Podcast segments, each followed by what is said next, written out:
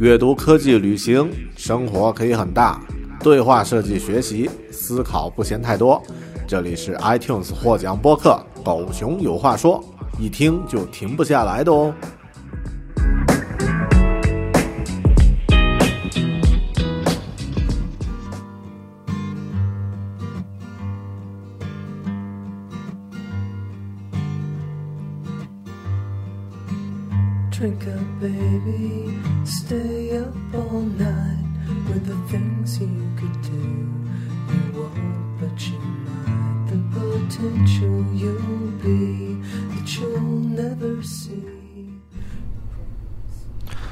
Hello，你好，这里是独立知识型脱口秀《狗熊有话说》（Bear Talk），我是大狗熊。那么，可能你会。听到这期节目，觉得我的声音稍微有点低沉哈，因为现在呢，我在家附近的一个图书馆，然后讲话的时候还是只能用窃窃私语的音调来和你分享今天的一些心得感受了为什么要在这样的一个环境呢？因为今天是周五，然后我给自己定的一个纪律呢，就是每周五更新一期《狗熊有话说》的播客。那么。啊，虽然环境受一定的限制，但是还是要保持这样的一个自己的一个纪律，能够完成。所以有了这样的一期在图书馆里的窃窃私语的节目。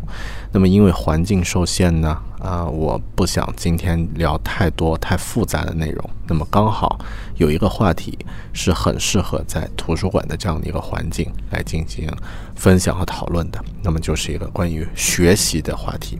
今天我想和你聊一聊我最近关于学习的一些心得和感受，如何进行系统的、快速的学习呢？那么，呃，关于学习，其实我们每个人都有经历过啊，在自己的这个学校的经历中，那么有很多年都会在学习的过程中煎熬。那么，如何才能？真正高效的学习，如何能够快速的成为某个领域的高手呢？以往我们在学校里面学习的时候的那些误区是什么呢？这些我想在今天的这期节目里面和你一起探讨一下。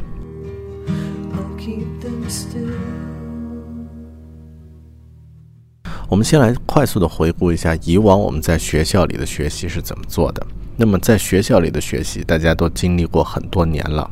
啊，小学六年，初中三年，高中三年，然后甚至再加上大学的四年，或者之后还有研究生什么的啊。那么我们可能前半生的大半部分时间都是在学习，但真正这种学习产生的这个投入和产出呢，其实之后你会发现很低。那么花了那么多时间，真正在一些领域中能够产生的效果有多少呢？其实，呃。啊，并不能够这样去算。那么，因为我们在呃小学、初中的时候学习，更多是一种，嗯，怎么说？作为人类成长的一个基本的阶段吧。那么，真正在学校里面，我觉得有一定收获的学习呢，应该是高中和大学这个阶段。那么，中国啊，或者说东方和西方这种学习的方式，其实也是很差差别很大的。在咱们中国的学校里面呢，基本的模式呢是老师一个人站在讲台上讲讲讲，然后啊讲百分之八十的时间是他一个人在讲。之后呢，会花时间进行做题啊，大量的做题、做题、做题。所以中国人的理论能力啊，这个花在这个题目上的能力其实很强。然后我们也不太习惯当众去发言、去讲述自己的想法，然后还希望自己的想法能够百分之百正确了以后才去表达出来。那么在西方的这个上课的时候呢，差别不大，但他们呢，可能西方的大学呢会花很多时间进行集体讨论，也就是老师讲的过程很少，然后课下布置大量的作业，那么在课堂上面呢进行这个集体讨论，那么这个过程呢，其实一是实践能力会比呃中国的孩子强一些，二呢，可能我们在西方的学校里面。啊，学生善于或者说习惯于，哪怕思思路啊还不太成熟也可以拿出来和大家进行分享。然后在这个过程中呢，互相会有一种激发和这个启示的作用。那么这是从思维层面和思维习惯上呢会有一些区别，但两者的学习其实都花费了大量的时间和精力。那么当你进入到成年人的这个世界中啊，进入到社会中，其实不会有那么多的时间了。啊，能够花在学习上了。那么我们需要做的呢，就是在短时间高效的快速学习。在之前，我曾经介绍过一本书，叫做《刻意练习》。那么里面呢有一些技巧。现在我们花几分钟来快速的回顾一下刻意练习里面能够快速学习的一些技巧，看看对你能不能有一些帮助和启发。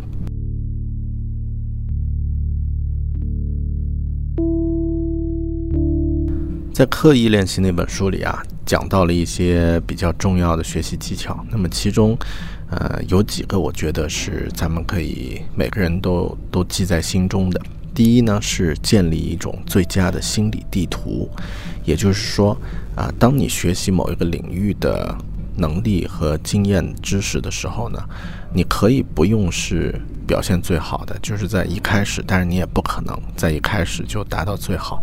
但你要知道最好的是什么。那么在书里呢，他举了一个音乐表演的例子，就是很多的这个呃音乐的初学者，他演奏的烂，不是因为他具体的技能这个呃决定的。那么当然这是其中的一点，更重要的是他不知道好的表演能够表演到什么程度。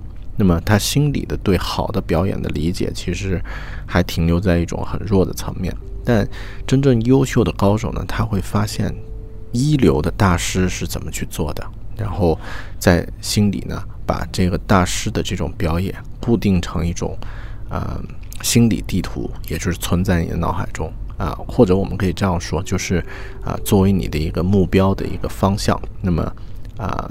建立起一个大师的这种案范例在你心中的话，那么之后的学习呢，其实你就有一个目标了。那么这是第一个建立最佳的心理地图。然后第二个在刻意练习里面的技巧呢，他提到了就是建立一种可以自动去处理的这种模块。那么当然他用了一个很专业的词啊。呃，我们这里就不去卖弄那些专业词汇了。那么具体可以这么说，就是，呃，不管是像律师、音乐家各方面的这个专业人士，他们很多时候在现场处理的时候会有临场发挥，但他一定会有一个经过多年，呃，积累下来的一些预处理的方式，也就是当碰到问题的时候，他脑子里啪自动就把那个问题呢划归为一种。呃，可以去快速的解决和处理的一种自动处理的这种这种机制里面的。那么这个方式呢，其实是呃建立自动处理的模块。那么很多人其实可以像，比如说像学习打字，或者说像学习一门外语，当你学习到一定程度之后，其实就不用再去分析。具体的语法，或者说具体的键位是在哪里？那么这都是建立起自动处理的模块。当你建立这种模块越多的话，你在这个领域的专业能力表现就越强。那么第三呢，其实也是呃刚刚提到的一点，就是跟随大师进行学习，跟随某个领域第一的啊最佳表现的专家进行学习。那么最后呢，当然就是具体的去刻意练习。刻意练习的这个定义呢，在这本书里，它的指，呃，它指的是那种，啊，非常专注的，然后，呃，针对你的某一些薄弱点进行定制化的，然后在自己能力边界的那种练习。也就是说，它练起来不会很舒服，然后它会大量的消费你的精力，让你短时间就觉得很累。啊，那么这种刻意练习呢，是能够让你成为专业人士的关键。当然，大家如果感兴趣的话，也可以去回顾一下我讲刻意练习那本书那期节目。OK，这就是之前回顾的刻意练习。那么之接下来我要和你分享一下近期我整理的我个人学习的四部曲。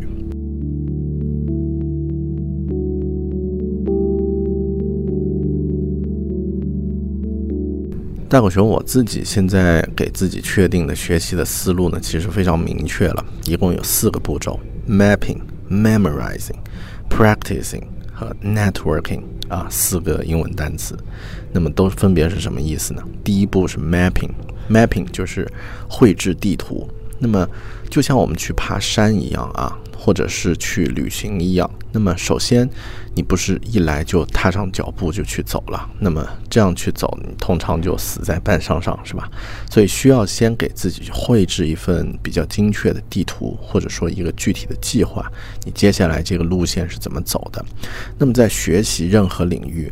首先呢，你可以通过收听呃这个优秀的课程，或者是阅读专业类的书，或者是请教专业人士。当然，请教专业人士这一点，在一开始我不太建议啊，具体原因待会儿会说。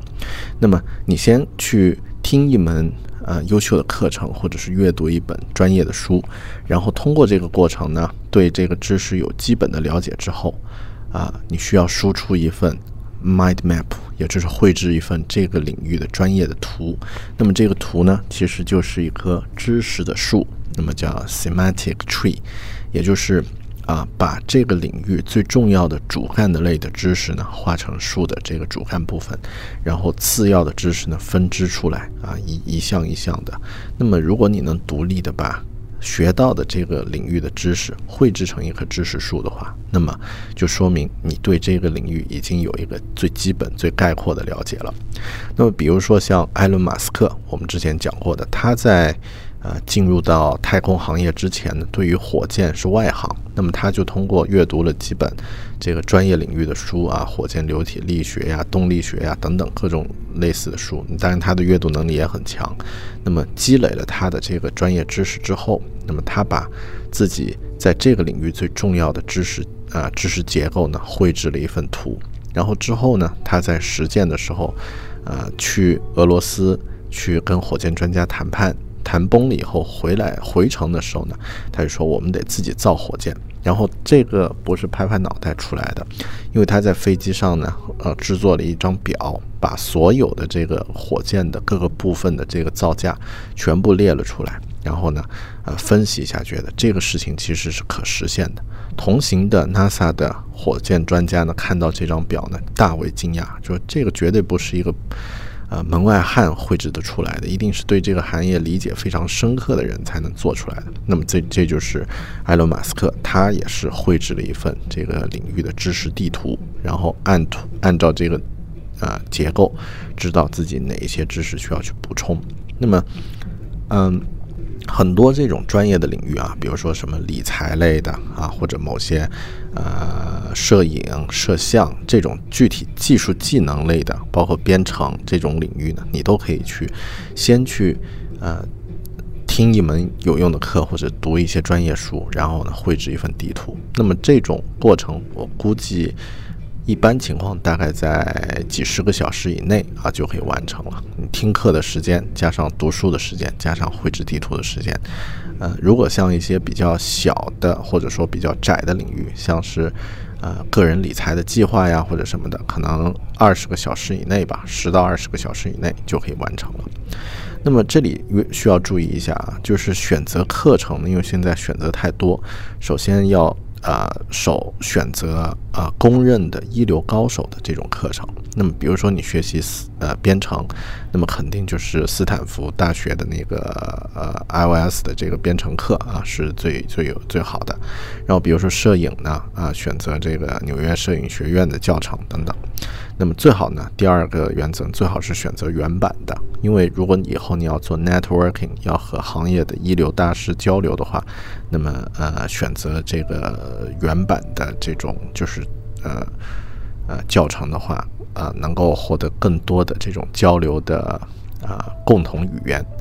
当然课程呢资源呢有很多啊，比如说像呃 MOOC 大规模公开课的 Coursera 啊可以选择，然后或者 Linda.com。啊，国内的一些付费课程网站也可以考虑啊，包括什么网易云课堂呀等等，这些都可以考虑。那么这个呢是第一步，mapping。第二步，我的学习经验呢是 memorizing。啊，记忆这个东西其实非常非常的重要。大家看那个呃电影 Remember，呃，应该是什么？呃，就是呃，Coco 那部电影啊，《寻梦环游记》里面就知道，最重要的一个主题就是记住，对吧？那么记忆这个能力呢，其实啊是呃任何知识运用的基础。那么当你学到任何知识技能之后，第一步先得记忆。记忆到一定程度，才能会变成内化成你的自动处理的模块。就刚刚我们提到那一点，所以一定要注意去记住。那么，呃，记忆呢，就是当你呃绘制完你的那个知识地图之后，你可以随时的去回顾它，然后去在不同的细节上再去拓展，主干上再去研究，然后能不能把每一个点它的描述、它的定义、它的适用范围啊，它的这个。啊，就是啊，它的拓展，它的相关的其他的概念，它的相反的其他概念，这些都去能够记住这种基本的概念呢。那么这一点其实需要一定的时间去练。那么就我自己而言呢？啊，首先你绘制完的那个知识地图，自己去随时去查看，啊，然后呃去不断的去啊回顾，然后呢也可以通过像一些软件的支持，比如说像印象笔记啊 Evernote，或者像我最近在用的那个 Anki 啊，是一个非常好的用闪卡的方式，就是把知识点写成一张张的卡片去看啊，这种方式呢去不断的回顾，那么就可以去记住了。OK，然后呃，记忆的时候呢，还注意到一个重点啊，就是我个人的一个 tip，就是一个贴士。那么去搞定那个行业里的 jargon，jargon，J A R G O N，就是行业术语的意思。那么行业术语呢，一定要去看中英文它对应的啊，特别是一些技术领域的这个知识的话，你需要去看中英文对应的意思，因为搞定它们之后呢，你至少可以听懂专家的话。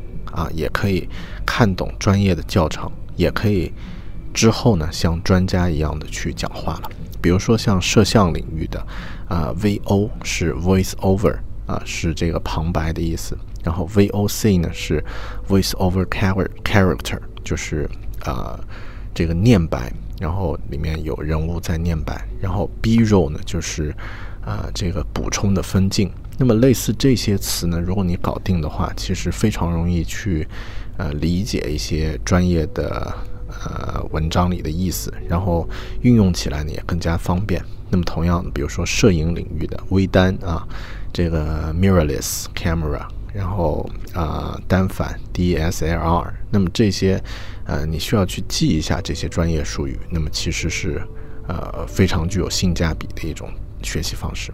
这个是第二步啊，memorizing。那么第三步，practicing。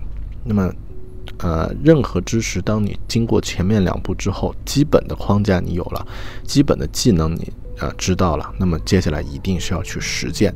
那么就我的经验来说呀，一定要去找一个完整的、独立的，呃，可以啊让你输出一个完整东西的这种。呃，机会这种 pro project 这种项目，然后呢，去啊让它去呃变成一个真实的东西。比如说，你学习了一个编程的技能，那么学习了一个编程的课程，然后写出了一个编程的呃这个知识树啊，然后呢也不停的去回顾。那么你也练习了，比如说具体的某个语法是怎么去写。那么最后一定要去写一个真正实际的程序，哪怕这个程序非常非常简单。啊，也不管，那么你一定要去这样去做，因为这个过程呢，可以让你真正获得一个啊自己的输出的一个一个 case 一个案例。那么更重要的是，它可以让你和真实的这种呃实际运用的过程呢结合到一起，而不是只是塑造空中楼阁。啊，任何学习都是这样的。当你学习摄影，你需要去啊具体去拍摄一些。摄影的主题作品，而不是只是随时随手拍一些照片练习。当你学习完一个摄像的技能的话，最好去给自己确定一个呃这个影片拍摄的或者是视频短片拍摄的计划。那么啊，在这个 practicing 的这个过程呢，我的建议是 think out of the box，就是啊试着跳出那个框框去想。那比如说你去这个。啊，学习像我自己吧，我最近在学那个 Linda.com 上面的，就是领呃 LinkedIn 下面的一个呃教程网站啊，技能教程网站叫 Linda.com，那么里面有很多专业的课程啊，我现在在学上面的这个视频专家啊，这个 Video Specialist，那么里面有很多的，比如说这个摄像机啊、脚本呀，然后这个。啊，纪录片怎么拍呀？调色呀，软件编辑等等各方面的这个知识和技能。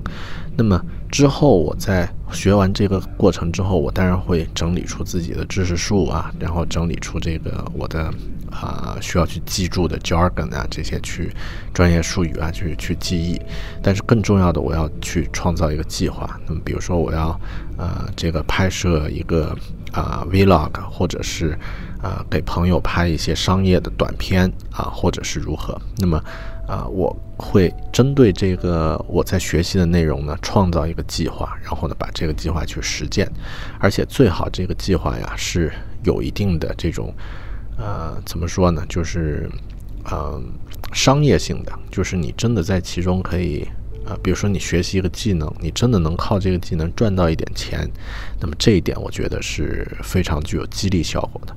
如果不是这种商业性的项目呢，也没关系，就是你能够用它，比如说啊，去你的社交媒体里面去扩展你的专业领域的知名度，或者是提高你的个人的这个 credit，提高你个人的这种啊品牌的啊，那么也是非常有帮助的。所以一定要去实践啊，一定要实践。那么第四步，当做完这个实践之后呢，第四步呢就是 networking。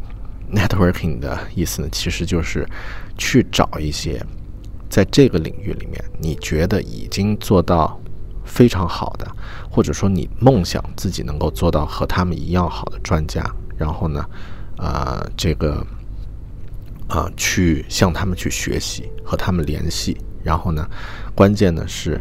通过他们的一些和你的互动和反馈呢，让自己变得更好，就是让自己的整个工作流程啊、技能啊各方面去有提高。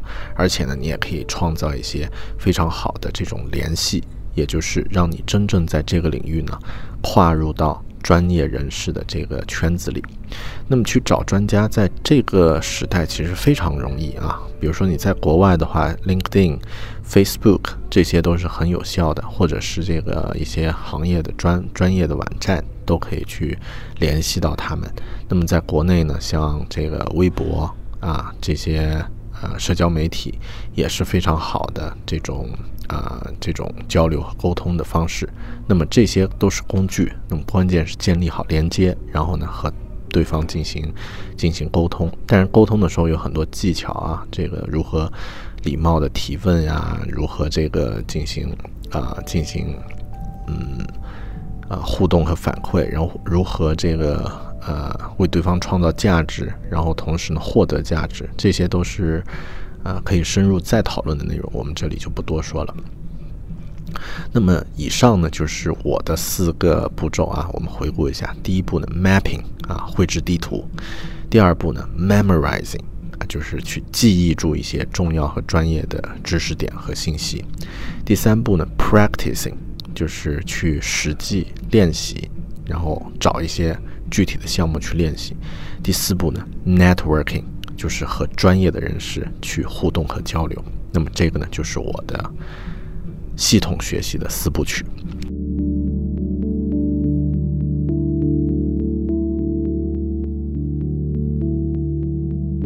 最后呢，呃，讲了一些比较理论的东西之后，我和大家分享一个故事。那么这个呢是一个真实的案例，那么也是我自己现在在 YouTube 上在追的一个 Vlogger，也就是一个视频博主，他的名字叫 Peter McKinnon 啊，McKinnon。那么他是一个加拿大人，啊，那么在 YouTube 上呢有自己的频道，也在 Instagram 等等发一些是呃这个照片儿。那么他原本呢是一个摄影师，然后现在呢成为 YouTube 上影响力可以说排前数一数二的这个 Vlog 了，呃，这个视频博主了。那么很多人都说，哎呀，现在再去做 Vlog 好像有点晚，或者现在再去做什么什么会有点晚。那么 Peter McKinnon 呢？他这个人他。开始做 YouTube 的视频的时候，已经是公认的，大家都觉得有点晚了，大概是二零一六年左右吧。然后他开始做自己的第一个视频，然后通过短短的一年，那么他在 YouTube 上就获得了数百万、数百万的这个订阅用户，而且呢，他的这个增长的这种速度几乎是空前绝后的，就连 You 呃，就连 YouTube 上的。